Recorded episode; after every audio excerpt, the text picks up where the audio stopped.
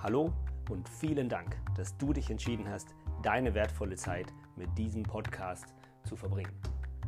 Mein Name ist Timo Kaschel und der Podcast Die beste Entscheidung soll dir Informationen und Inspirationen liefern, damit du deine besten Entscheidungen treffen kannst.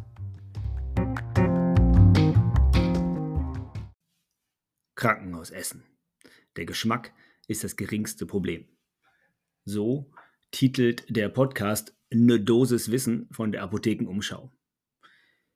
Ich bin natürlich nicht notwendigerweise ein Leser der Apothekenumschau oder sonst irgendwas, aber im deutschen Gesundheitspodcast zu finden, die zumindest ein bisschen aktuelle Informationen bieten oder sinnvolle Hinweise bieten, ist nicht ganz so einfach aus meiner Sicht. Also wenn ihr Tipps habt für Gesundheitspodcasts, die ihr wirklich super findet im deutschen Bereich, bin ich voll dafür zu haben. Aber eine Dosis Wissen sind 10, 15 Minuten, die jeden Morgen um 6 kommen. Ich mache da jetzt keine Werbung für, aber das kann man sich schnell mal anhören. Da sind immer wieder mal Themen dabei, die ganz interessant ist, ganz interessant sind, wie zum Beispiel dieses hier. Eben das Krankenhausessen. Und die Punkte, die ich da rausziehe, fand ich relativ interessant, weil sie natürlich wahrscheinlich auf alle anderen Orte, wo es Massenessen gibt, auch zutreffen. Also Kindergärten, Schulen, Kantinen. Also nicht auf alle, aber die meisten. Die meisten Dinge, die von Großküchen bekocht werden, haben Kriterien für die Zubereitung, für den Einkauf und für die ähm, Verarbeitung dieser Lebensmittel, die dort verwendet werden, die absolut nicht auf das ausgerichtet sind, was der Mensch braucht. Und das wird tatsächlich in einer Studie aus der Schweiz, die in diesem äh, 10-Minuten-Beitrag genannt wird, wird es ziemlich deutlich. Denn da haben sie sich Leute angeschaut, die in, äh, bei Einweisung ins Krankenhaus schon der prekären Ernährungssituation waren, also ähnlich ist der Begriff, also wo man schon feststellen konnte, okay, hier ist die Ernährung nicht in Ordnung, also entweder hatten sie starkes Übergewicht und hatten trotzdem oder gerade deswegen natürlich Mängel an bestimmten Nährstoffen oder waren unterernährt. Also es gab verschiedene Aspekte, warum diese Leute als kritisch sozusagen eingestuft wurden, was ihre Ernährungssituation angeht. Und hat man die eine Hälfte davon, wie man das in Studien halt so macht, hat man mit dem ganz normalen Krankenhausessen versorgt und die andere Hälfte hat man individuell beraten, interviewt und dann eine Nahrung zusammengestellt, die für die festgestellten Mängel oder Über-Unterversorgung, die dafür sozusagen speziell abgestellt waren. Und dann hat man interessanterweise festgestellt, dass nach 30 Tagen, ich weiß nicht, ob die 30 Tage im Krankenhaus waren, das kam nicht so ganz raus, nach 30 Tagen waren 7% der Menschen äh, gestorben, die die angepasste Ernährung bekommen haben und 10% von denen, die die nicht angepasste Ernährung bekommen haben. Und das ist natürlich ein Unterschied von einem Drittel ungefähr. Also ein 30-prozentiger Unterschied in der Sterberate bei Menschen, die gezielt ernährt wurden, im Vergleich zu Menschen, die das Standard-Krankenhausessen bekommen haben. Und das sollte natürlich ein bisschen aufhorchen lassen, wenn, wenn das Ziel eines Krankenhausbesuches die Gesundheit des Menschen ist. Wenn das Ziel eines Krankenhausaufenthaltes ein ökonomisch optimierter Prozess ist, dann sind diese Statistiken natürlich nicht gar so relevant, weil ich habe natürlich einen Haufen Geld gespart, wenn ich keinen Ernährungsberater mit dem Patienten zusammengesetzt habe, wenn ich nicht in der Küche unterschiedliche Abläufe hatte, wenn ich nicht einzelne sozusagen Aspekte meiner Küche umstellen musste für diese paar Leute, die dann eben ein bisschen länger gelebt haben. Das macht aus ökonomischer Sicht sehr, sehr wenig Sinn, denn das Ganze wird ja nicht nach dem Ergebnis sozusagen beurteilt, ob Patienten überleben oder nicht, sondern die Punkte, die abgerechnet werden können, werden eben abgerechnet. Ich weiß, das ist furchtbar zynisch und alle tun ihr Bestes. Ich verstehe das alles. Ich habe es ja letztens wieder erlebt bei meinem Sohn, der im Krankenhaus war mit seinem Blinddarm.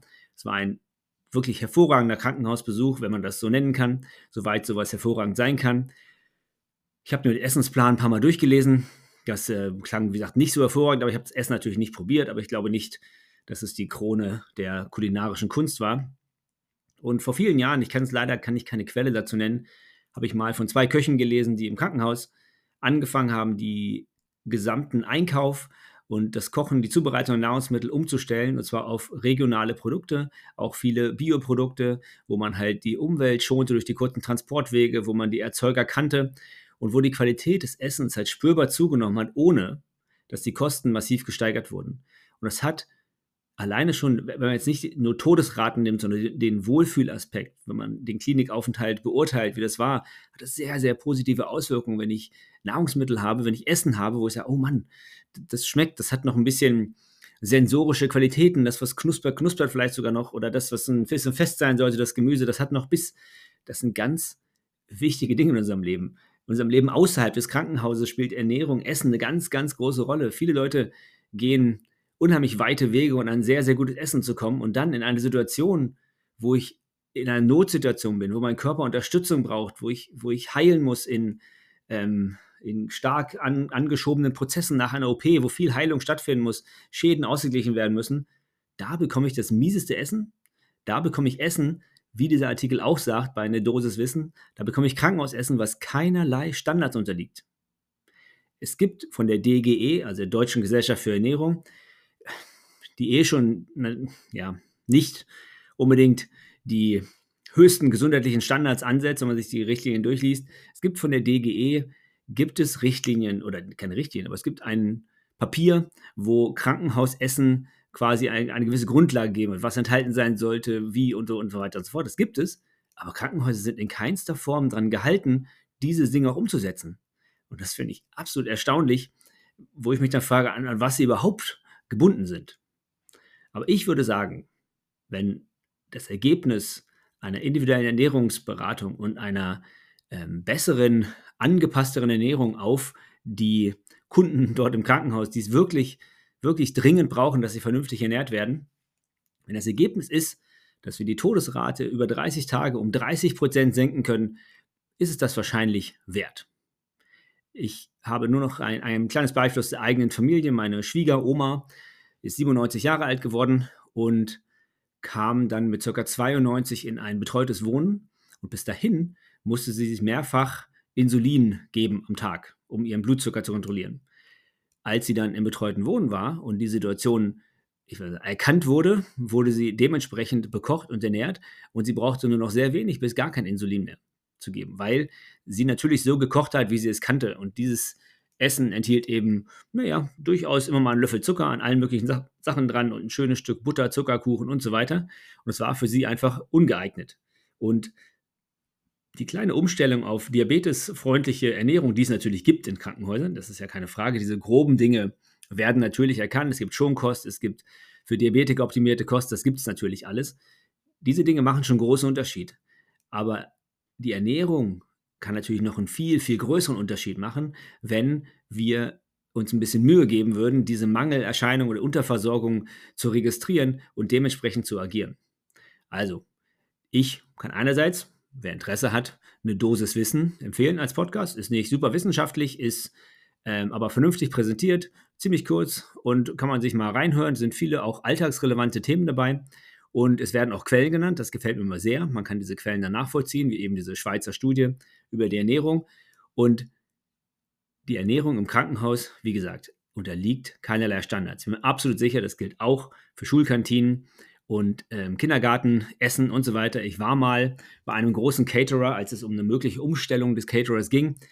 Und der Besuch in dieser Großküche beziehungsweise das Gespräch mit den Leitern dieser Großküche war also mehr als ernüchternd.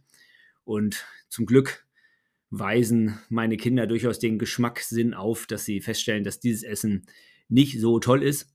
Und das ist natürlich mal eine, eine gute Sache, dass sie nicht unbedingt sich dort drauf stürzen.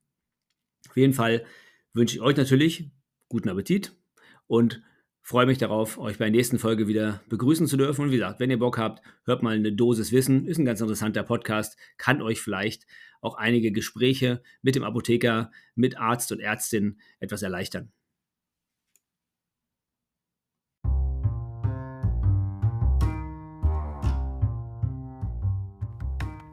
Vielen Dank, dass du dir die Zeit genommen hast, meinem Podcast zuzuhören. Ich würde mich sehr, sehr freuen, dass wenn es dir gefallen hat, was du gehört hast, du es anderen weiterempfiehlst. Ich wünsche dir einen schönen Tag, bleib gesund und wir hören uns.